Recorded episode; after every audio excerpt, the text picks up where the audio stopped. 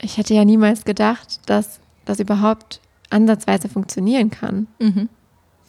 Also klar habe ich schon irgendwie Selbstvertrauen in das, was ich kann und was, Mhm. was ich mache. Aber ähm, ja, dieser Schritt in die Selbstständigkeit ist ja mit unheimlich viel Zweifel und ja auch mit Mut verbunden. Und jeder kleine Schritt kostet richtig viel Überwindung, auch wenn Mhm. man das meistens von außen gar nicht so sieht. Mhm. Und ich hätte niemals gedacht, dass ich, dass, dass Leute auf mich aufmerksam werden, dass ich irgendwie jetzt schon eine recht große Community auf Instagram zum Beispiel habe, wo Mhm. wirklich Leute mich anrufen und mir dankbar sind für Tipps, die ich ihnen gebe. Mhm. Also es ist schon ähm, verrückt, aber es freut mich sehr. Ja. Willkommen bei Shift, dem Podcast für Transformation in Zeiten des Wandels. Mein Name ist Anne Grabs und ich gebe dir in diesem Podcast Impulse für deine Transformation. Außerdem interviewe ich Menschen, die sich persönlich oder beruflich verändert haben und teile mit dir ihre Erkenntnisse. Hallo und herzlich willkommen zurück im Schiff Podcast. Falls du das erste Mal hier bist, dann freue ich mich auch sehr, dass du hier reinhörst. Vielleicht hat dich die liebe Jojo, ähm, ja, Spitzname Jojo oder auch bekannt als Mind and Stories bei Instagram hierher geführt. Ähm, ich sprach mit der lieben Jojo im Juni hier auf meiner Couch. Das ist also schon einige Wochen her. Deswegen ist das ein ganz besonderes Interview, denn es gibt am Ende noch ein paar extra WhatsApp-Sprachnachrichten, die sozusagen ja als Add-on zu diesem Interview ganz am Ende dabei sind. Denn ja, die Zeit vergeht wahnsinnig schnell und in fünf Monaten kann sich sehr, sehr viel tun. Denn als wir unser Interview geführt haben, hatte sie noch vor, eventuell irgendwann einmal einen Online-Kurs zu Instagram-Marketing herauszubringen. Und tatsächlich hat sie diesen Kurs ähm, gelauncht im Oktober. Ähm, November und ähm, ja, Insta Up Your Business ist äh, vorbei. Ich habe daran auch teilgenommen, bin total begeistert von ihr. Falls sie den jemals wieder macht, ähm, was sie glaube ich vorhat, dann müsst ihr da unbedingt dran teilnehmen.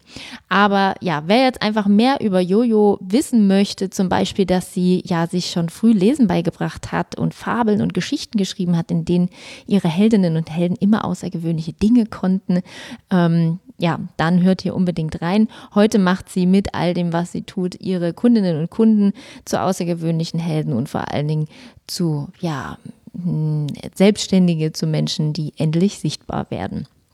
Und ähm, ja, erfahrt, äh, erfahrt ganz, ganz viel über sie. Sie redet viel auch über das Thema Mindset, äh, wie wir unseren Perfektionismus ablegen sollen. Ja, von ihr stammt auch das Zitat, perfekt ist das Gegenteil von kreativ, beziehungsweise kreativ hat überhaupt nichts mit Perfektionismus äh, zu tun. Und wir müssen das unbedingt abstreifen, um einfach ins Doing zu kommen.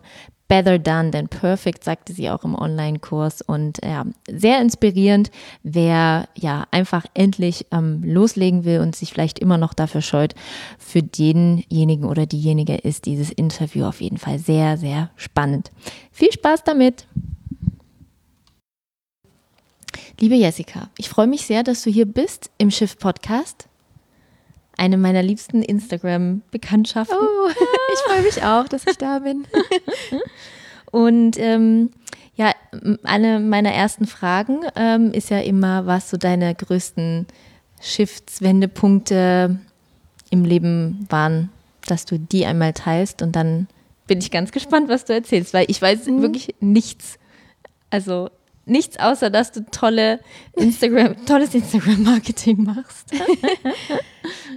Ähm, also ich weiß jetzt nicht, ob ich chronologisch anfangen kann. Ja. Also mit den frühesten, mit den frühesten Veränderungen sozusagen. Was so. Puh. Manchmal ist das ja so, ähm, dass man im Coaching oder sowas oder auch so therapeutisches Coaching, ähm, wenn man so sein Leben einmal so auf dem Zeitstrahl darstellt und sagt, wo waren so Knackpunkte, dann genau. Wenn du das mal aufmalen würdest, wo war, wo war der erste Knackpunkt und oder Wendepunkt oder Also ich glaube, der beginnt tatsächlich in meiner Kindheit, der erste Knackpunkt. Also ich glaube, ähm, was mich doch schon als Mensch ziemlich geprägt hat, ist, ähm, dass mein Bruder mal sehr krank war. Aha. Mein Bruder hatte Leukämie mit zwei Jahren und ähm, das war natürlich schon so eine Zeit, an die ich noch vage Erinnerungen habe. warst du älter oder jünger? Ich war älter. Wie Also alt? Ich, als, der, als er Leukämie bekam, war ich fünf. Mhm. Und das sind so auch die frühesten Erinnerungen, die ich eigentlich habe. Mhm. Ähm, und das war natürlich in den darauffolgenden Jahren, weil das hat sich äh, über Jahre gezogen. Er hat dann später auch noch äh, eine Hirnblutung gehabt und so. Und das, das sind wirklich so die frühesten Erinnerungen an meine Kindheit, wo ich das Gefühl habe, dass die mich als Mensch sehr verändert haben oder geprägt haben, weil Mhm. ich ähm, dadurch, dass meine Eltern natürlich super viel Zeit im Krankenhaus verbracht haben, Krass, ja.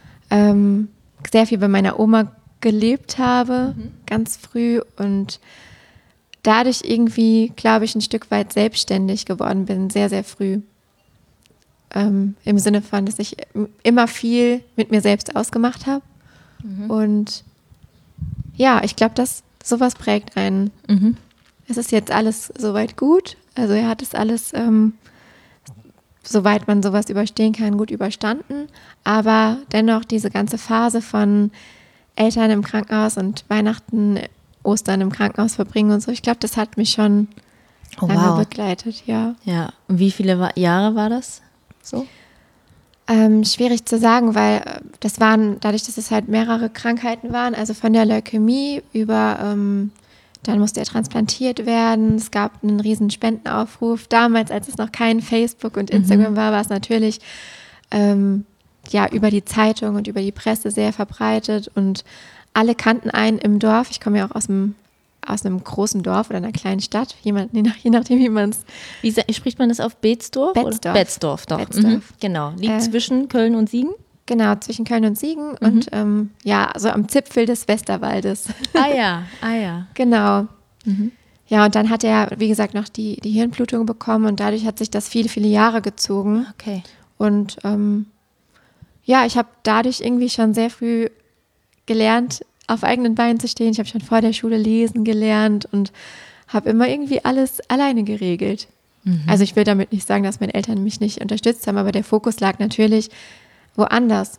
Und ich glaube, dass ähm, im Nachhinein ähm, schwierig zu sagen, dass man dafür dankbar ist, aber schon kann man irgendwie das Gute daraus ziehen, dass ich früh gelernt habe, eben Dinge zu regeln für mich. Mhm. Ja. Ja. Krass. Ja. Und wa- lesen gelernt? Einfach so, hat Oma dann vorgelesen und du hast die Buchstaben gelernt? Genau, meine Uroma, die hat mir das damals ähm, mit so einer Hinschreibetafel, wo man es wieder wegwischen konnte. Wie heißen die denn? So eine Magnettafel? Diese, diese dunklen, diese dunkelgrünen, oder so? Ja, und später dann noch mit so einer, mit so einer klassischen Pinnwandtafel Mhm. hat sie mir die Buchstaben beigebracht. Und dann habe ich schon ganz früh angefangen zu lesen. Mein erstes Buch, ähm, also ich habe in der ersten Klasse quasi angefangen, Harry Potter zu lesen. Wirklich? Deswegen bin ich damit aufgewachsen, ja. Aha. Und Bist ich du Harry Potter-Fan? heute. Ja. Ja. ja, sehr großer Fan. Ja. Ja, ich liebe es richtig. Ich habe die Bücher unendlich viele Male gelesen und ähm, ja, bi- bis heute. Ich Mhm. lese sie eigentlich bis heute. Sie haben mich richtig begleitet. Ist auch eine tolle Geschichte. Ja. Ja.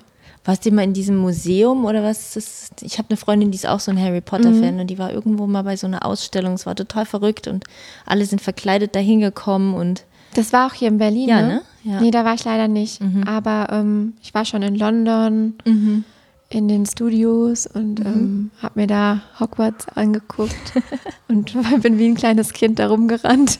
Ganz aufgeregt. Ja, es war schon cool. Ja. wow, Wahnsinn. Das ist echt krass. Dann liebst du überhaupt auch Geschichten, oder? Ja, total. Ja. Mind and Stories. Ja, genau. Daher kommt das. Genau, daher kommt's. Ah ja, okay. Aber jetzt springen wir nicht. Also, okay, haben wir. Mhm. Nächster Wendepunkt, Shift. Ähm, also ein relativ später Shift, um den vielleicht vorwegzunehmen. Ich weiß nicht, ob es zwischendurch noch einen gab, aber ähm, der war definitiv, dass ich ja eigentlich immer Lehrerin werden wollte und es vielleicht auch dadurch, dass ich so früh lesen konnte, schreiben konnte und vielleicht auch in der Grundschule ein ziemliches Streberkind war, vielleicht war ich das, ähm, habe ich es halt geliebt, anderen was beizubringen. Also schon immer. Und ich weiß noch, ich kann mich noch erinnern, wie ich meinen türkischen Mitschülern immer Nachhilfestunden gegeben habe, so in der ersten, zweiten Klasse, die zu mir nach Hause eingeladen hat. Dann haben wir Stationenlernen zusammen gemacht und ich war natürlich die Lehrerin. Okay. Und deswegen war auch immer allen klar, dass ich mal Lehrerin werde.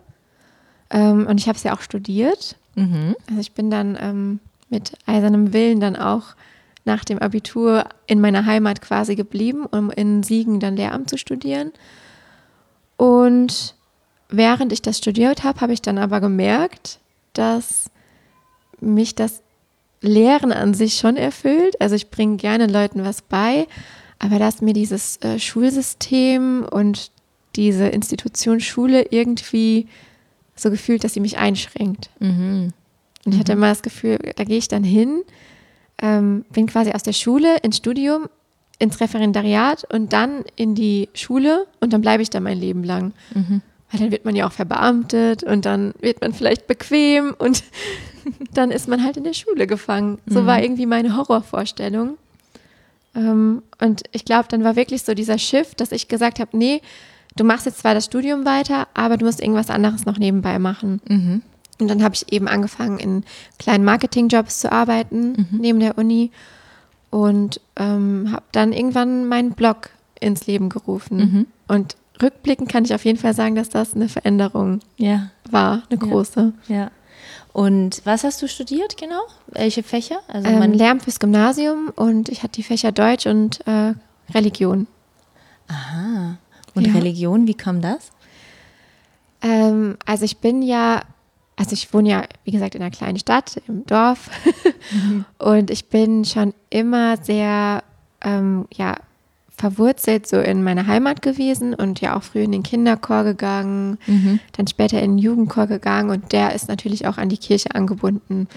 Ähm, das heißt nicht, dass wir Kirchenlieder singen, wir singen ganz moderne ähm, ja, Gospel-Songs oder auch Pop-Songs, aber die Anbindung war da und dadurch hatte ich auch immer so ein, ja, so ein Stück weit Nähe zur Kirche, wobei aber für mich immer so der Anspruch da war, wenn Religionsunterricht, dann will ich wirklich diejenige sein, die guten Unterricht macht. Und deswegen habe ich es, glaube ich, genau, weil das hat irgendwie so gefehlt in der Schule. Wir hatten natürlich auch gute Lehrer, die das gut gemacht haben, aber so, ähm, dass man das Gefühl hatte, dass das einen wirklich schult, sich eine Meinung dazu zu bilden und auch frei zu entscheiden, was man am Glauben annehmen kann und auch vielleicht kritisch zu sein, kritisch zu hinterfragen, das hat mir irgendwie gefehlt in meiner Schulzeit. Und so wollte ich das eben nicht machen. Aha, okay. Ja. Und ähm, bist du selber gläubig? Ja, schon. Aber ähm, also ich bin tatsächlich keine Kirchengängerin, obwohl ich studiert habe. Ähm, was auch vielleicht noch so ein Punkt ist, warum ich letztendlich dann auch mich vom Lehramt so ein bisschen distanziert habe. Ähm, aber ich, ich glaube schon, dass es irgendwie Gott gibt, in welcher Form auch immer. Ich bin da auch mittlerweile recht offen. Ich bin auch, ja, so eine Mischung aus christlichem Glauben und spirituellem Glauben. Also ob es jetzt Gott heißt oder ob es ähm, das Universum ist oder ob es irgendwelche Energien sind, da bin ich eigentlich ganz offen. Aber ich bin schon fest davon überzeugt, dass es irgendwie mehr gibt als das, was wir hier so sehen. Ja. Ja. Ja. Mhm. Und dann kam der Blog und der hieß wie? Der hieß Joli heißt- Manoli, der heißt, heißt? jolimanoli.com. Und ähm, das ist tatsächlich eine Mischung aus meinem Spitznamen Jojo, ich werde ja Jojo genannt, Ja. und dem Nachnamen meines Freundes, der heißt nämlich Manolis mit Nachnamen. Aha. Und das Und- war auch das Jahr, wo er, wo wir zusammenkamen und ähm, er ist auch Grafikdesigner. Und ähm, letztendlich war das am Anfang tatsächlich so ein Gemeinschaftsprojekt. Also er hat mir mit dem Design geholfen und ähm, mich überhaupt so dazu ermutigt, das zu machen. Weil natürlich, wenn du auf einem, Blo auf einem Dorf einen Blog eröffnest, dann ist das nicht so wie ähm, in Berlin einen Blog zu eröffnen. Ähm, Heute wäre es vielleicht noch spannender, auf einem Dorf einen Blog zu äh, Ja. eröffnen, der irgendwie vielleicht irgendwie ja, Dorfleben auch mit einfängt oder das, also ne, so das drumherum. Ja, total. Aber dann ähm, bist du halt schlagartig Gesprächsthema irgendwie. Und das war halt so eine Sache, warum ich mich ganz lange irgendwie davor gescheut habe, das zu machen. Aber ähm, Ach so, weil es dann doch viele mitbekommen. weil es viele mitbekommen, ja. Ach so, die hat einen Blog eröffnet, dann wird darüber gesprochen. Ja. Also die einen, die wissen dann nicht, was es ist. die fragen sich dann, hm, was ist das jetzt? Und ähm, die anderen sprechen drüber. Wie viele Menschen wohnen denn in Betzdorf? Naja, schon, oh Gott, ich will jetzt gar nichts Falsches sagen, ich glaube so 18.000. Okay, okay. 18.000, 20.000 so. Mhm. Ähm, ja, aber es war schon irgendwie ein Schritt. Ähm, und ich habe es aber wirklich durchgezogen, weil ich mir gedacht habe, das ist meine Spielwiese, um Dinge zu lernen. Mhm. Um halt zu lernen, wie macht man so eine WordPress-Website, wie ähm, schafft man es, Inhalte zu erstellen, die auch gelesen werden von den Leuten. Mhm. Dann machst du Fotos, dann lernst du Bildbearbeitung kennen. Mhm. Ähm, du lernst kennen, wie du die Seite so ein bisschen optimierst für Suchmaschinen und überhaupt sich selbst zu organisieren, neben dem Studium irgendwie so ein letztendlich ja auch Vollzeitprojekt zu haben. Ja. Und dann auch vielleicht mal Prioritäten zu setzen. Anstatt dann abends irgendwie feiern zu gehen, sagt man dann, nee, ich schreibe heute Abend einen Blogpost. Ja. Und das hat mich, glaube ich, schon echt ähm, ja, irgendwie weitergebracht auf eine Art. Mhm. Ich habe unheimlich viel ausprobiert und ähm, ja, einfach versucht, so mein, ja, kreativ, mich kreativ einfach auszuleben, weil ich das im Studium nicht konnte. Mhm. Ja. Woher kommt der Spitzname Jojo? Das ist, ähm, das ist ein großes Geheimnis, das weiß ich nämlich gar nicht. Meine Freunde haben einfach damals irgendwann angefangen, mich so zu nennen. Ich glaube, so in der fünften Klasse. Mhm. Und das ist geblieben. Mhm. Ja. Jojo ist voll nett. Ja. Also so, da kann man so gut mit resonieren, ne? So. Ja, ja, ich finde es auch. Also ich mag es auch immer noch. Es geht sogar so weit, dass meine Eltern mich so nennen und okay. meine Lehrer mich dann auch so genannt haben okay. in der Schule. Wir hatten in, in äh, meine Eltern hatten ein Jojo im Freundeskreis, einen. Mhm. Ja, der Jojo. Ja, gibt es auch viele. Bestimmt ein Johannes oder so. Ja. Zu Jessica passt ja eigentlich gar nicht so, aber. Ähm, aber es ist die Jojo. Aber es passte irgendwie zu mir. ich mache den Kurs bei der Jojo. Genau. Wo sonst? Voll gut. Ja. Ach schön. Und dann hast du dir das alles selber beigebracht und ähm, hast den Support von deinem Freund und ähm, dann kam ja aber noch Mind and Stories ähm, dazu oder sozusagen Shift zu and Stories. Ja. ja, das war dann irgendwie so, dass ich ähm, ja hier und da mal so Anfragen bekommen habe. Natürlich habe ich mit dem Blog auch irgendwann Kooperationen gemacht, die auch mhm. mal bezahlt waren. Ähm, und ich habe dann irgendwie gemerkt, okay, so in dem Online-Bereich kann man schon auch Geld verdienen. Mhm. Und ähm, das ist Content zu erstellen ist ein wirklicher Job, was mir ja vorher auch gar nicht bewusst war. Aber wenn du dann halt irgendwie so einmal die Woche ähm, einen Blogpost erstellst, dann merkst du halt schon, dass das mit sehr viel Arbeit verbunden ist mhm. und auch man sich sehr viel Know-how aneignen muss. Mhm. Ja, und dann kamen hier und da Leute auf mich zu und haben gefragt, hier, du machst doch da sowas, du kennst dich doch gut aus, mhm. kannst du nicht mal für uns irgendwie mhm. einen Blogpost schreiben oder mal ähm, ein Social-Media-Posting machen? Mhm. Und dann hat sich das tatsächlich so entwickelt, bis ich dann irgendwann ähm, festgestellt habe, dass es schon das was, wofür mein Herz gerade schlägt ja. und was ich mit großer Leidenschaft mache. Und das Studium ist immer weiter in den Hintergrund gerückt. Die Themen haben mich gar nicht mehr interessiert. Ähm, ja, und so ist irgendwie Minded Stories entstanden. Also ich habe es lange Zeit noch so inkognito gemacht, ne? einfach, ähm, ich hatte ja mein Gewerbe vom Blog so mhm. oder so schon. Das hatte ich damals angemeldet, ähm, damit ich Kooperationen machen konnte. Mhm. Und darüber habe ich dann eben auch so kleine Marketing-Jobs mhm. gemacht. Und irgendwann musste ich mich dann oder habe ich mir selbst gesagt, du musst dich jetzt mal entscheiden oder du musst es vielleicht einfach mal wagen. Und dann habe ich mir eben Mind Stories ausgedacht mhm. und mir eben das Ziel gesetzt, damit so eine Art Kreativagentur zu gründen. Mhm. Und das war erst letztes Jahr im November, dass es mit Mind Stories unter dem Namen losging. Also November 2018? Mhm. Okay. Here she is. Halbes Jahr später. ja, das ist irgendwie unfassbar. Ja. Was ist so unfassbar? Also, ich hätte ja niemals gedacht, dass das überhaupt ansatzweise funktionieren kann. Mhm. Also klar habe ich schon irgendwie Selbstvertrauen in das, was ich kann und das, mhm. was ich mache. Aber ähm, ja, dieser Schritt in die Selbstständigkeit ist ja mit unheimlich viel Zweifel und ja auch mit Mut verbunden. Und jeder kleine Schritt kostet richtig viel Überwindung, auch wenn man das meistens von außen gar nicht so sieht. Und ich hätte niemals gedacht, dass ich, dass, dass Leute auf mich aufmerksam werden, dass ich irgendwie jetzt schon eine recht große Community auf Instagram zum Beispiel habe, wo wirklich Leute mich anrufen und mir dankbar sind für Tipps, die ich ihnen gebe. Also es ist schon ähm, verrückt, aber es freut mich sehr. Ja. ja. Ja.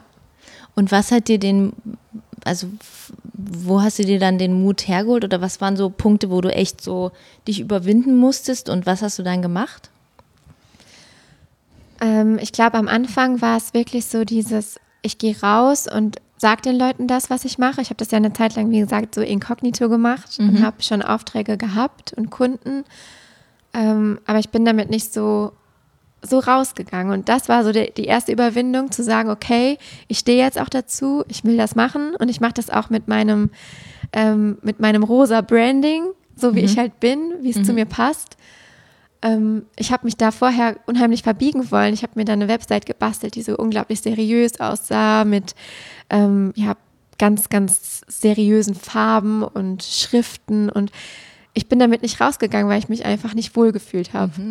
Bis ich dann, oder mein Freund war es eher, den muss ich an der Stelle auch mal loben, der dann gesagt hat, nee, wir müssen das hier mit äh, so speziellen Formen machen und dein Logo, ähm, das, das sieht ganz clean aus, aber dann kommt dein Rosa ins Spiel und er hat mir dann irgendwie so mein Branding zusammengebastelt und auf einmal hatte ich irgendwie Lust, das allen zu zeigen und habe mich richtig wohl damit gefühlt.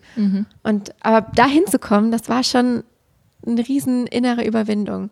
Vor allem auch so, das dem Umfeld mitzuteilen, glaube ich. In Betzdorf oder? Ja, Ja. auch den Leuten, ähm, mit denen ich damals schon zusammengearbeitet habe. Man wird ja auch, man wird auch am Anfang sehr ein bisschen klein gehalten. Und dann aber zu sagen, nee, ich mache das jetzt, ich mache das jetzt auch Vollzeit und ähm, muss jetzt auch Preise dafür nehmen, damit das sich eben auch rechnet. Das ist jetzt nicht mal, mal eben für ähm, ein kleines Taschengeld mal ein Social Media Posting geschrieben, sondern das hat alles Hand und Fuß, was ich mache und das ist auch einen entsprechenden Preis wert. Das, das hat schon unheimlich viel Mut verlangt und das verlangt es auch immer noch, zu sich und zu seinem Wert zu stehen. Ja. Hast du da auch viel, du machst ja auch viel Beratungen, hast du, ist das auch was, was du, wo du dann stark berätst in die Richtung und irgendwie Tipps gibst, was man machen kann, um seinen eigenen Wert zu erkennen und auch zu leben? Ja, das, das taucht schon immer wieder auf.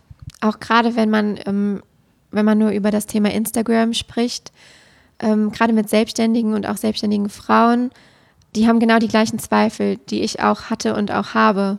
Und da kann man schon gut mit der eigenen Erfahrung ähm, weiterhelfen und sagen, guck mal, ich habe es auch einfach gemacht und guck, was draus geworden ist. Und ich glaube, das motiviert schon viele, Ja.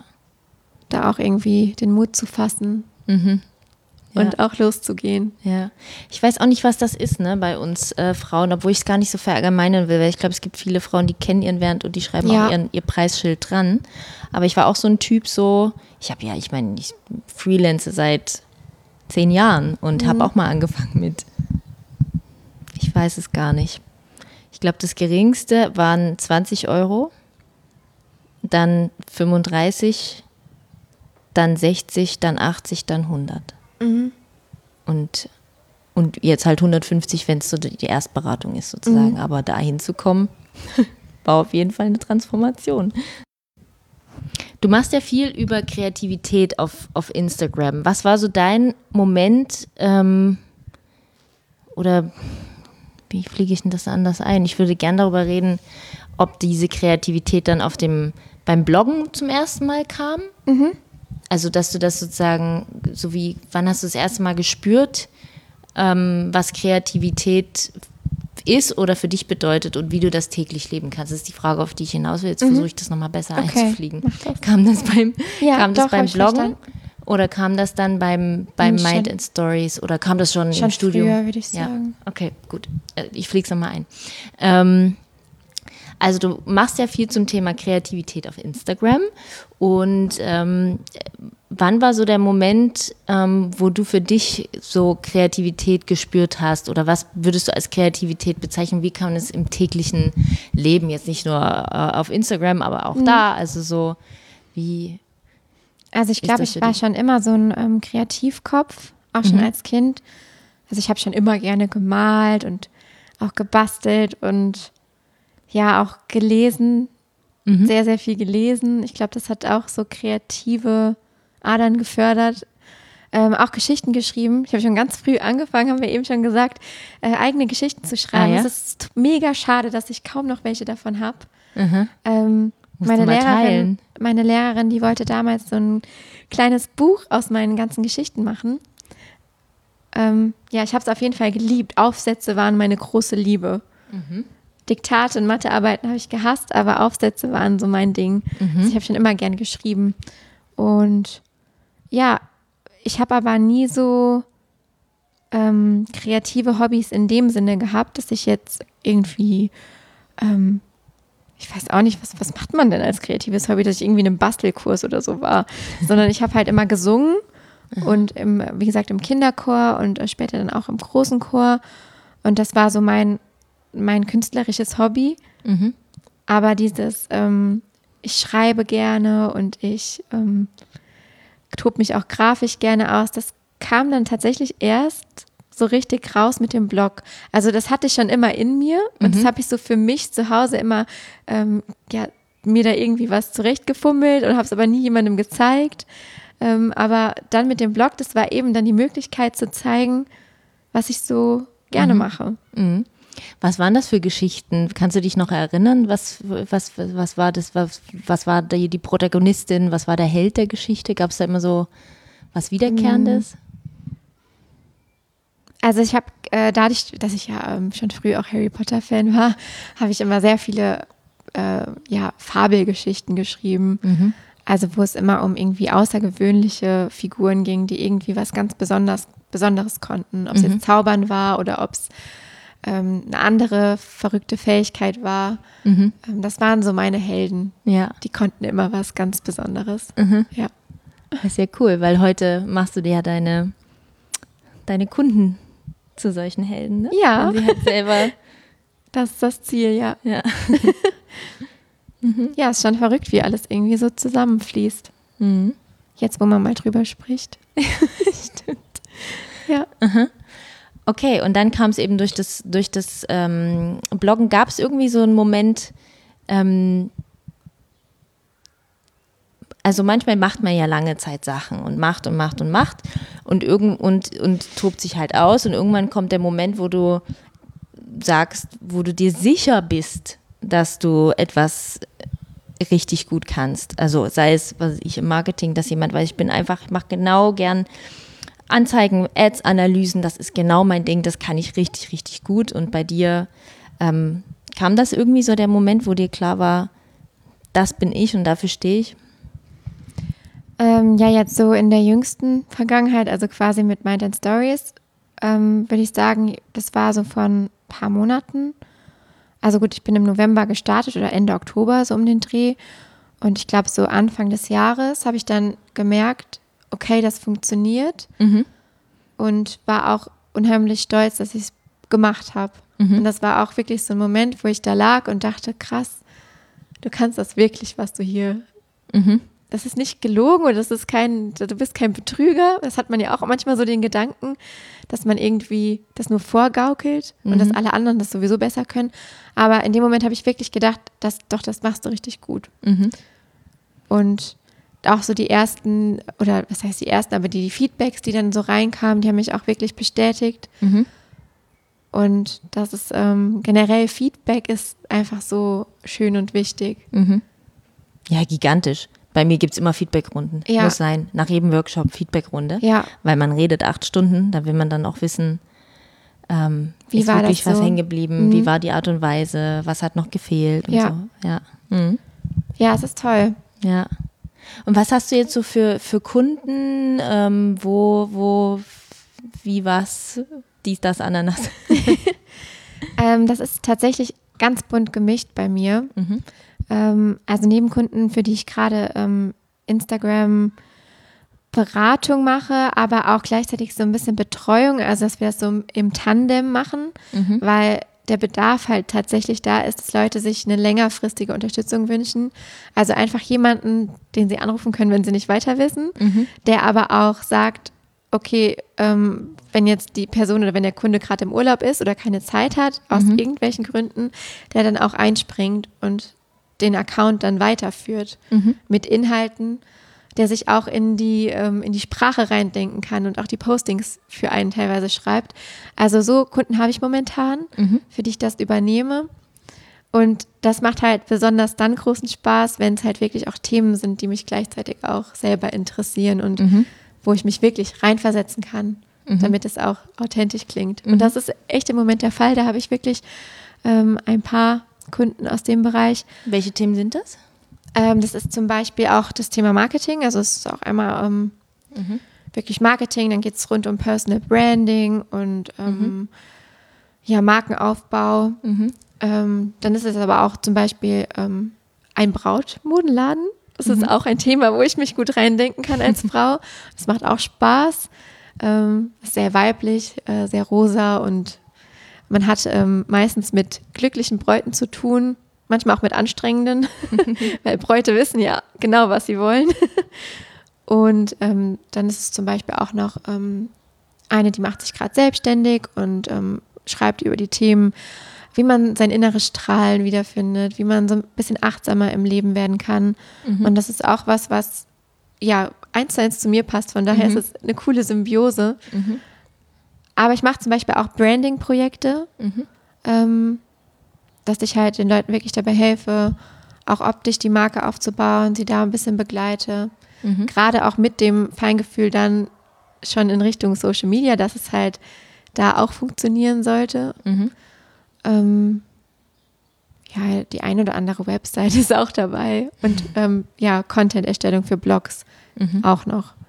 Also es ist im Moment noch so ähm, ja rund um Content eigentlich, bunt gemischt. Ja, Ja. Und wohin würdest du gern diese Kreativagentur, ne, wo du auch sagst, du auch meint in Stories eine Kreativagentur, wie willst du das gern hin entwickeln? Also wie stellst du dir das vor? Mehrere Mitarbeiter oder ist das eher so eine äh, Co-Creation C? Also alle machen irgendwie zusammen was und sammeln sich unter dem Dach Mind in Stories. Also andere Fle Freelancer, die da irgendwie Ja. mit reingehen oder Also wie äh, die Form, wie das jetzt ist, ob ich feste Angestellte will oder eher mit Freelancern, das, das ähm, ändert sich in meinem Kopf gefühlt jede Woche.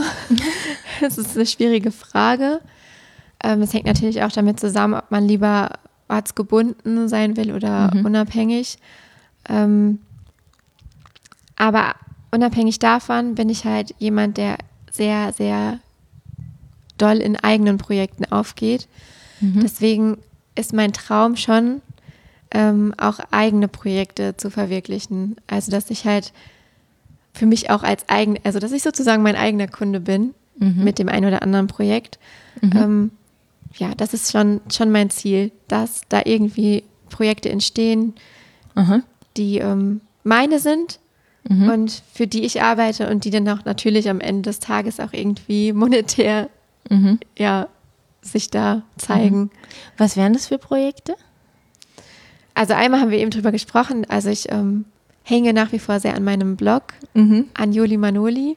Ist auch so ein cooles Wort irgendwie. Ja, und ich kann mir halt, also das ist äh, mein, mein großes Hirngespinst gerade, dass ich halt daraus gerne ein wirkliches Online-Magazin machen würde für Frauen, was sich rund um die Themen oder was um die Themen Weiblichkeit und auch sowas wie Zyklus, Verhütung, wie kann man es schaffen als Frau, ja, sich selbst so ein Stück weit zu verwirklichen. Auch die Themen natürlich Karriere, Selbstständigkeit.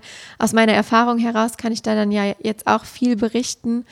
Also einfach so ein rundum Wohlfühlmagazin für junge Frauen, die irgendwie das Bedürfnis haben, sich sehr mit sich selbst oder mehr mit sich selbst zu beschäftigen, ob jetzt eben auf der körperlichen Seite oder auf der spirituellen Seite oder auf der Karriereseite. Ähm, und das würde ich gerne, würde ich gerne ähm, weiter verfolgen, das würde ich gerne wieder aufnehmen, weil ich glaube, der Bedarf ist da nach diesen Themen. Und ja, also Spinnerei, ich hätte da wahnsinnig Lust, auch eigene Produkte, physische wirklich Produkte zum Anpacken zu kreieren. Mhm. Das wäre schon so mein Traum. Ähm, Produkte Ja. in Richtung Beauty oder Produkte in Richtung. Mhm. Wie geht's dir mit Instagram und Insta Instagram-Sucht? Oder, also, würdest du, wie, wie, sag mal. ja, also es ist schon eine Sucht auf jeden Fall. Und dadurch, dass es halt ja im Moment auch sozusagen mein Hauptgeschäft ist, Ja. ist es noch viel schlimmer. Ähm, Wie schlimm ist schlimm? Wie viele Stunden sind es am Tag? Ach, es sind bestimmt, das ist schwierig zu sagen. Also an so einem normalen Arbeitstag, wo ich auch wirklich viel am Handy arbeite einfach, weil natürlich auch viele Fragen reinkommen, weil ja meine komplette Akquise auch mehr oder weniger über Instagram läuft, sind es bestimmt drei, vier Stunden. An schlimmen Tagen vielleicht auch noch mehr. Ähm, Daddelst du so am Abend im Bett noch auf Instagram? ja, leider. Nicht immer, aber häufig. Mhm. Also, ja. Wieso leider? Ja, mich nervt es dann auch, weil dadurch, dass es einerseits natürlich auch mir immer noch große Freude macht, Mhm. ähm, dass, dass, dass ich da poste und auch so aktiv bin, das ist natürlich unheimlich viel Arbeit, aber es ist für mich, es fühlt sich ja nicht wie Arbeit an. Mhm. Aber es ist natürlich Arbeit. Und wenn man dann abends dann irgendwie noch um 22 Uhr eine Nachricht reinbekommt und hat da spontan einen Impuls zu und will antworten, dann macht man das auch meistens. Und im Nachhinein denke ich mir immer, boah, das hättest du nicht machen sollen.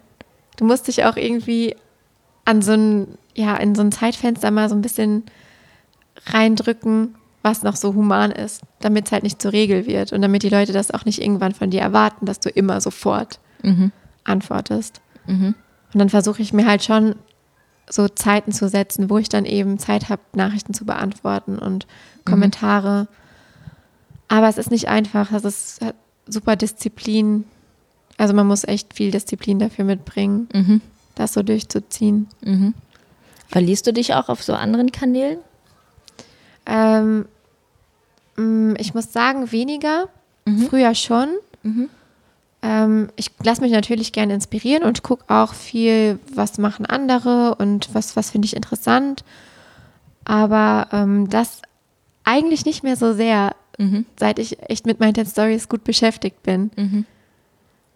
Also mein, ich bin eigentlich hauptgetrieben davon, mich zu fragen, was will meine Community sehen, was, was kann ich denen heute für einen coolen Tipp mitgeben.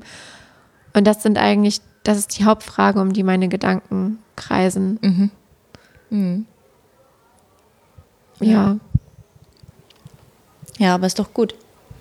Also ich glaube auch, dass in dem Moment, wo man das sich strategisch zielgesetzt ähm, sich baut, ähm, analysiert man halt mehr das eigene, Mhm. wie es performt, um halt wieder abzuleiten, okay, was wäre jetzt das nächste, ne, nächstes interessantes Posting.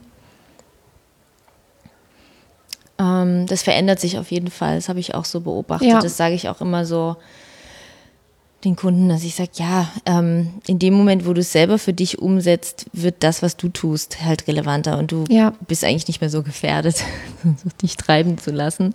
Aber es hat ja auch manchmal so the sweet joy of, äh, weißt du, auf Daddeln.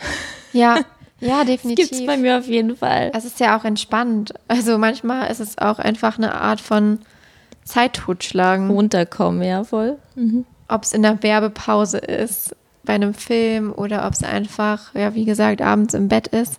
Das nervt mich halt wirklich, weil das will ich eigentlich nicht, weil danach bin ich immer super aufgedreht. Ja. Das muss ich mir echt abgewöhnen. Aber ähm, ja, man darf sich auch nicht zu sehr ablenken lassen, weil es gibt halt nun mal auch noch ein anderes Business. Und da muss ich mir auch dann wirklich sagen, das Handy bleibt jetzt in einem anderen Raum. Ja, ich auch. Oder ähm, einfach bleibt einfach am Ladekabel hängen. Oder ich mache es wirklich aus und ähm, versuche das Wichtigste, man kann Instagram ja auch noch am Computer öffnen, das Wichtigste dann eben darüber zu, zu machen, dass ich halt nicht immer die Gefahr habe, dann dahin zu gucken und dann doch wieder auf die Nachrichten zu antworten, die dann halt in dem Moment reinkommen. Und das ist, das ist ja unheimlich krass, weil, also ich meine, das ist jetzt bei mir natürlich noch in einem Rahmen, ich habe jetzt da, weiß ich gar nicht, 2600 Follower oder so, die zwar unheimlich aktiv sind, aber was machen denn Leute, die 500.000 Follower haben, frage ich mich dann. Die kriegen ja Nachrichten ohne Ende. Also das ist, das darf man echt nicht unterschätzen. Ne? Da kann man auch keinem Influencer ankreiden, der würde nicht genug arbeiten, weil das ist wirklich Arbeit. Mhm. Alle mhm. bei Laune zu halten und auf alles brav zu antworten. Mhm. Wie schnell ist da mal einem Influencer nachgesagt, dass er arrogant ist, weil er nicht antwortet, aber hallo, das ist ein Fulltime-Job. Ja.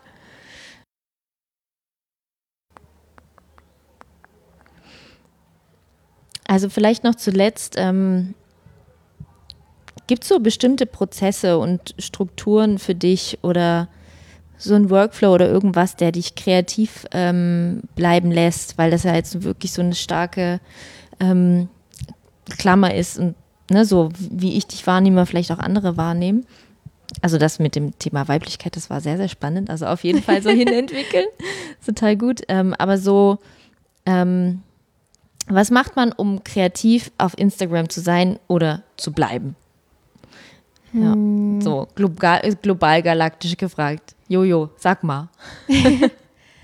also ich glaube, was einen wirklich weiterbringt, ist ähm, den per Perfektionismus abzulegen. Aha. Das ist, glaube ich, so die Grundvoraussetzung dafür, wenn man ja kreativ sein will und auch kreativ werden will, weil kreativ ist meistens nicht in Verbindung zu bringen mit perfekt. Mhm. Und ähm, da haben, glaube ich, die allermeisten ihre größte Baustelle. Mhm. Die wollen dann stundenlang irgendwelche Instagram-Posts perfekt durchplanen äh, und ähm, perfekt branden. Und das mache ich auch super gerne. Ich kann mich stundenlang im Design verlieren, aber ich muss irgendwann sagen, so, und jetzt geht das raus. Mhm. Ähm, und dann eben immer, immer zu gucken, okay, und was mache ich beim nächsten Mal dann besser? Weil dann weiß ich ja schon, mhm. was hat mir jetzt gerade gefehlt, wo mhm. musste ich jetzt gerade abbrechen und dann kann ich dann ja immer weiterentwickeln. Mhm. Also, dass man wirklich das alles so ein bisschen als Prozess begreift und als ja eine Art Marathon, mhm. wo nicht alles sofort stimmig ist, aber im Gesamtkonzept dann eben mhm. stimmig wird.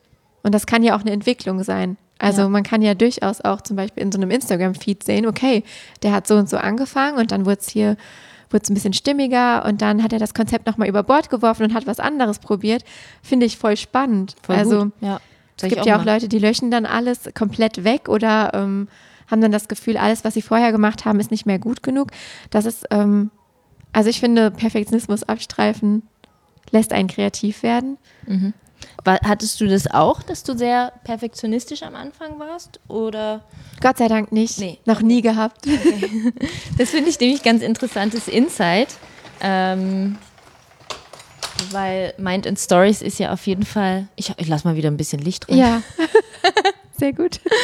ähm, Mind in Stories ist ja auf jeden Fall so ein Account, wo man so sagt, boah, cool und Tipps und alles schön und dann kommt noch mal eine geile Animation und so und voll, voll fett so, ne? Und dann äh, fand ich das total interessant, dass du sagtest, ähm, dass du das ja relativ intuitiv, intuitiv ja. un, ungeplant ähm, das stattfindet. Bei mir ist es eben ganz genauso, aber ich habe mich das, ich traue mich das immer selten zu sagen. Ich sage immer in meinen Workshops so, ja, also hier, also nehmt Planoli und, äh, und Trello und plant das alles sauber vor und so, weil ich bin nicht das Best Practice, ich bin der Chaot schlechthin. Ja, aber das ist bei mir auch so und ich denke auch, ähm, ich glaube, es gibt zwei Typen Menschen einfach. Und ich mhm. glaube, da muss man auch dann hingehen und ja. akzeptieren, was ist man für ein Typ. Ja. Also ich glaube, für viele funktioniert es wirklich mit Struktur und einem konkreten Plan und die müssen sich das aufschreiben und ein Konzept machen.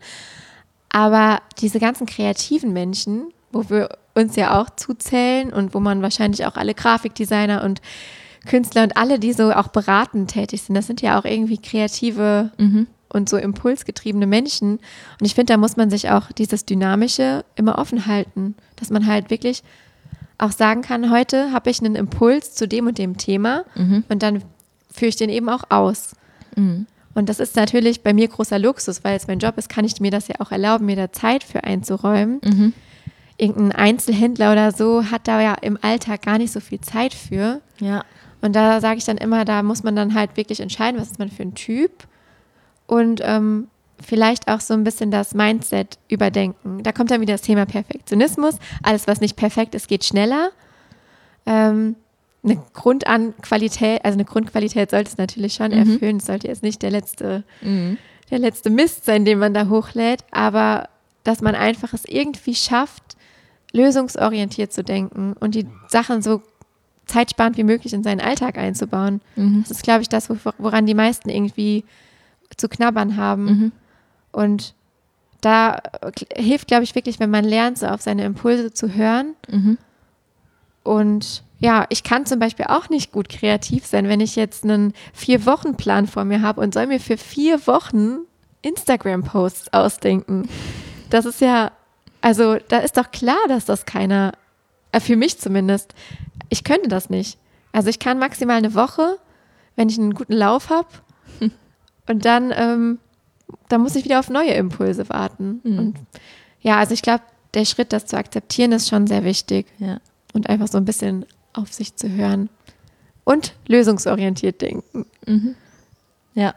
Ja, ja, du sagtest ja auch, ne? Du überlegst immer, was, was kann die Community heute wieder gebrauchen. Genau, was, wonach wird gefragt und ähm, auch wenn es an die Erstellung von Formaten angeht. Ich habe ein paar Templates, die ich hin und wieder benutze. Ich habe tausend Apps auf dem Handy und in ruhigen Minuten probiere ich die aus und spiele damit rum. Und wenn mir was gefällt, dann poste ich das. Mhm. Und Ja. selbst wenn das mal nicht die Schriftart ist, die ich sonst immer in meinem Branding habe, und selbst wenn das mal nicht ähm, ja, 100% passt, es passt natürlich schon alles zusammen, da lege ich auch Wert drauf, aber ja, ich gehe da nicht mit so einem akribischen Anspruch dran. Mhm. Ich versuche einfach irgendwie laufen zu lassen. Ja, voll gut. Du hast ja vorhin auch ähm, vielleicht als letzte, letzten Impuls das Thema Druck eingesprochen, ne? dass du beobachtest, dass, ähm, weil das jetzt auch zum Thema Perfektionismus auch so ein bisschen hineinspielt, ähm, dass du beobachtest, dass halt die Leute sich ähm, wahnsinnigen Druck machen, äh, Follower ziehen nicht nach ähm, ja, oder ich gewinne keine neuen Follower oder irgendwie äh, sowas. Ähm, was hast du da noch für, für einen Tipp, wie man mit diesem Druck umgeht? Druck auf Instagram.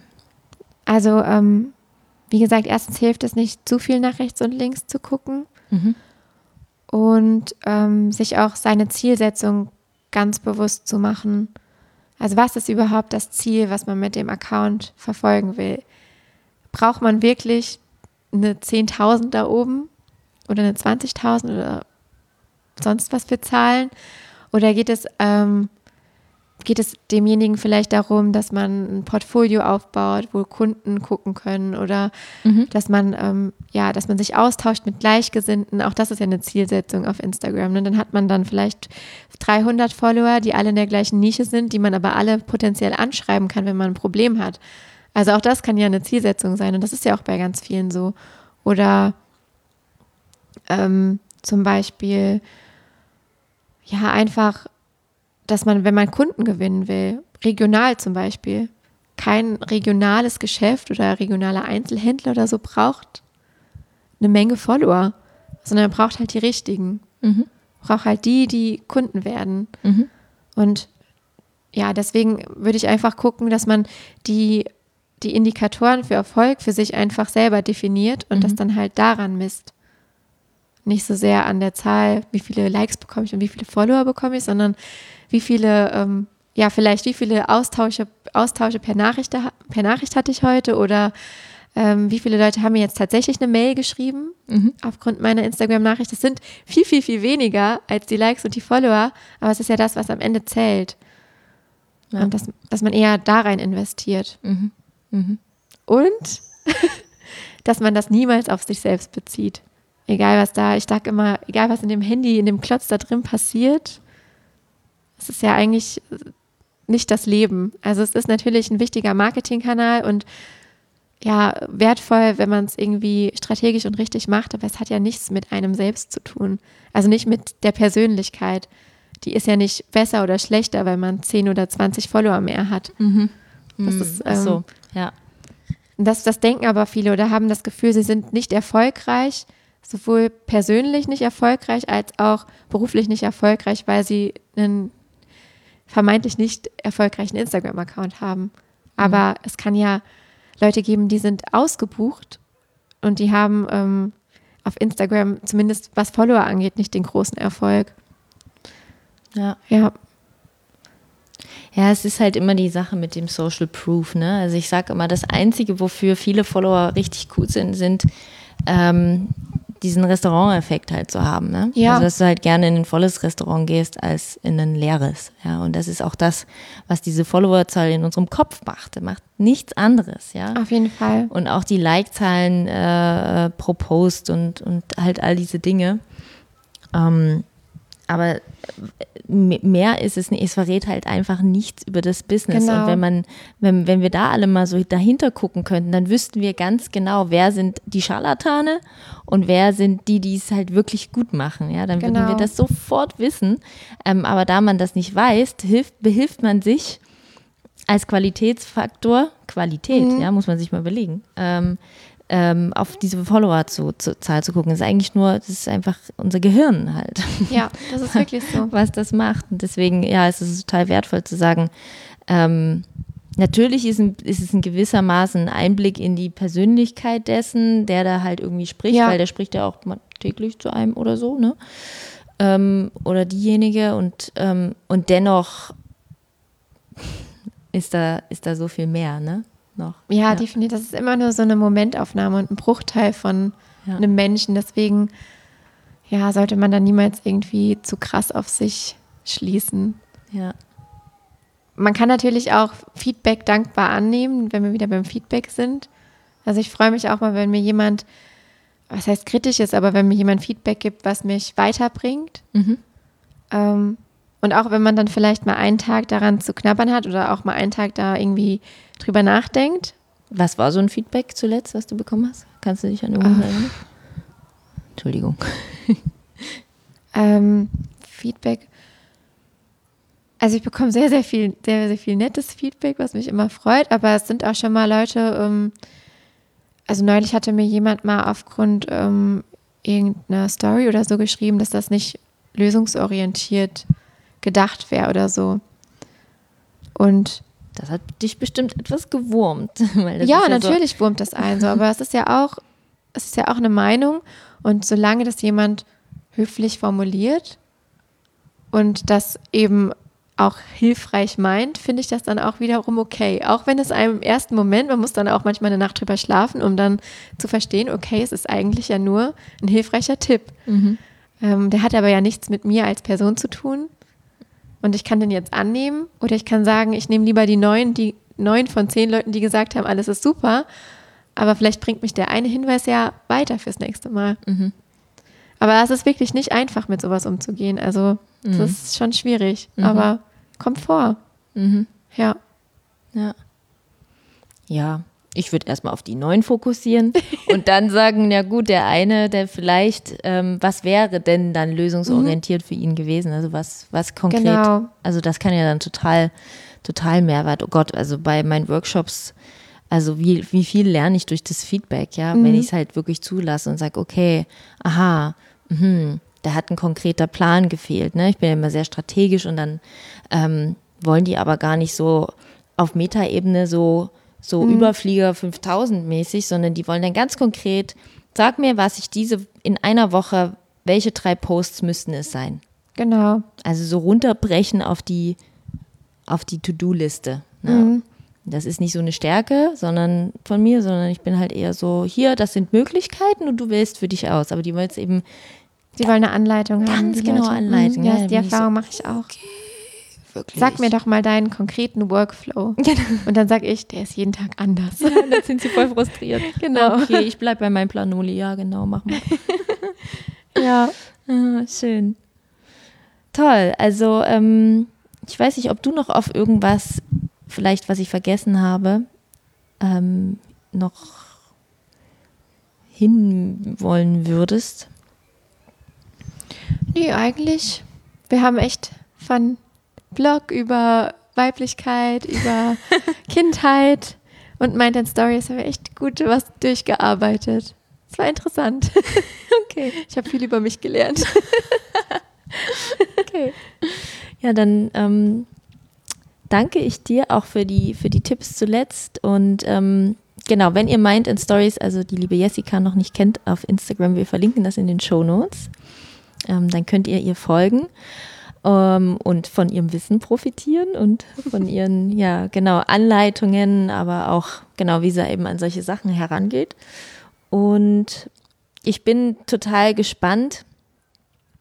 Ich spoilere das jetzt mal, dass äh, Jessica immer noch überlegt, äh, einen Kurs äh, zu launchen und da auch so ein bisschen dran ist am Thema, aber es kann noch ein bisschen dauern. Also, ähm, und falls du das ähm, irgendwann in die Welt bringst, dann ähm, freue ich mich auf jeden Fall. Ich wünsche mir das total für dich und ich glaube, ich wäre auch wirklich der, ich will der Erste, ich will der Number One Kunde sein, der das, Yay. der das bucht. genau, ja, weil es ähm, toll ist, was du machst. Vielen Dank, Vielen Dank, dass du hier im Podcast warst. Sehr gerne. Ja, ihr Lieben, und jetzt gibt es noch äh, ein paar zusätzliche Sprachnachrichten, die sich Jessica und ich hin und her ge, äh, geschrieben haben, beziehungsweise Sprachnachrichten gesprochen haben, weil ja wirklich fünf Monate vorbeigegangen sind. Das heißt, sie zieht jetzt nochmal Fazit zu ein Jahr Mind in Stories und zum ersten Online-Kurs. Viel Freude damit. Tschüss! Hallo liebe Jessica, du, ich bin gerade dabei, den, die Folge zu schneiden und seitdem ist ja ein bisschen Zeit vergangen und ich wollte dir deswegen noch ein paar Fragen stellen, ähm, ja, einfach als Add-on. Und zwar das Erste, was mir was ich gern wissen würde, wenn du ein Jahr Mind in Stories, ist ja wirklich jetzt genau ein Jahr her, zusammenfassen könntest, ähm, was ein Jahr Mind in Stories ähm, so in Zahlen äh, bedeutet. Ne? Du hast ähm, deinen ersten Kurs gelauncht und so. Vielleicht könntest du dazu einmal was erzählen. Ja, also erstmal total unfassbar. Ich habe jetzt vor ein paar Tagen quasi oder ein paar Wochen ähm, erst das Einjährige von meinen Stories gefeiert und hätte mir jemand vor einem Jahr gesagt, was alles sich verändert und passieren wird, hätte ich nicht geglaubt. Und ich glaube, irgendwie war das Jahr, das vergangene Jahr, so eines meiner extremsten auf verschiedene Weisen, aber auch eines meiner schönsten Jahre. Ähm, einfach weil ich mit Mind Stories mir so einen Traum verwirklicht habe und es geschafft habe, daran kontinuierlich weiterzuarbeiten und wirklich mir Ziele gesetzt habe, wo andere gesagt haben, du spinnst doch, die das überhaupt nicht nachvollziehen konnten, warum ich letztendlich auch mein Studium ähm, beendet habe, was ich jetzt mittlerweile auch getan habe und ähm, mich voll darauf konzentriert habe einfach und ein Jahr Mind Stories bedeutet eigentlich so, so viel. Ich habe ja letztendlich meinen ersten Online-Kurs gelauncht und erfolgreich durchgeführt. Ich habe in der Zeit meine erste Mitarbeiterin eingestellt und ähm, habe sogar mittlerweile meine erste Langzeitpraktikantin. Beide kommen einmal die Woche und arbeiten noch remote. Und ähm, ich habe unzählige Vorträge gehalten, also unzählige nicht, aber einige Vorträge gehalten als Keynote-Speakerin auf kleineren oder größeren Events und äh, festgestellt, dass ich das total liebe und auch super gerne öfter machen würde. Ähm, ich habe viele tolle Kundenprojekte umgesetzt, habe aber auch viele Einzelcoachings im Bereich Instagram-Marketing gehabt und ähm, generell viele Leute auf ihrem Weg begleitet, selber in die Selbstständigkeit zu kommen und selber auch es zu schaffen, ja, Instagram als Marketingkanal zu nutzen, aber auch darüber hinaus. Also das ist für mich geht es immer darüber hinaus. Für mich sind diese Kanäle nicht nur Marketinginstrument, sondern eben auch ähm, ja ein wichtiges Instrument dafür, dass man seine Persönlichkeit weiterentwickeln kann. Und ja, mit Mindful Stories ist eben all das im letzten Jahr passiert und ich bin wirklich unheimlich stolz ähm, auf all das, was gelaufen ist. Ja. Könntest du vielleicht ein kleines Fazit ziehen zu dem Online-Kurs? Der ist ja seit gestern vorbei und der ist ja wirklich rausgekommen und unser Gespräch hat ja damit geendet, dass du vielleicht diesen Kurs rausbringst und jetzt hast du ihn rausgebracht und ähm, das wäre super spannend, wenn du da sozusagen noch als Add-on zu dem Interview äh, ein kleines Fazit ziehen könntest. Ja, als wir das letzte Mal gesprochen haben, habe ich ja mit dem Gedanken gespielt, einen Online-Kurs zu, ähm, zu launchen und ähm, ja, letztendlich zu verkaufen und war mir immer noch so ein bisschen unsicher, ob es wirklich angenommen wird. Und jetzt, äh, einige Zeit später, ähm, habe ich den Kurs durchgeführt äh, mit 20 Frauen. Also es ist wirklich passiert und es ist ein unfassbar tolles Gefühl. Wir hatten gestern erst unsere Abschlusssitzung ähm, wo wir Resümee gezogen, gezogen haben, wo ich Feedback nochmal an alle Teilnehmer gegeben habe und auch viele an mich. Und es war total positiv. Alle waren super happy. Ähm, es war für mich eine, eine lehrreiche Reise, muss ich sagen. Es waren sehr lehrreiche Wochen. Ich habe unheimlich viel selber gelernt. Natürlich über die Technik, die ähm, dahinter steckt, über das Vermarkten eines solchen Kurses, über letztendlich kleine Abläufe und ähm, natürlich auch nochmal intensiver, wie man Inhalte so aufbereiten muss, dass andere sie verstehen können. Und ich glaube, dass mir das zu einem großen Teil, also so ist zumindest das Feedback von allen, ähm, wirklich ganz gut gelungen ist, was mich einfach ja total mit Glück erfüllt. Und ähm, abgesehen von den thematischen Dingen, wo wir natürlich über Instagram-Marketing äh, viele einzelne Bausteine durchgegangen sind, sodass die Teilnehmer so einen Fahrplan hatten. Also von, wir gucken uns das Profil an, bis hin zu, was, was für Content veröffentlicht ihr und auch äh, einzelne Parts, wie zum Beispiel letztendlich die Instagram Stories, ähm, habe ich unheimliche Entwicklungen bei manchen Kursteilnehmern gesehen. Also wirklich, die von Null gestartet sind und Raketenstarts hingelegt haben. Und das ist einfach, einfach ganz, ganz toll. Das, ist, das gibt mir ganz, ganz viel zurück und ich werde den Kurs auf jeden Fall wiederholen und ähm, noch mehr in diese Richtung denken, weil diese Art zu arbeiten einfach mich erfüllt und ähm, ich glaube auch für ganz, ganz viele ein Mehrwert ist.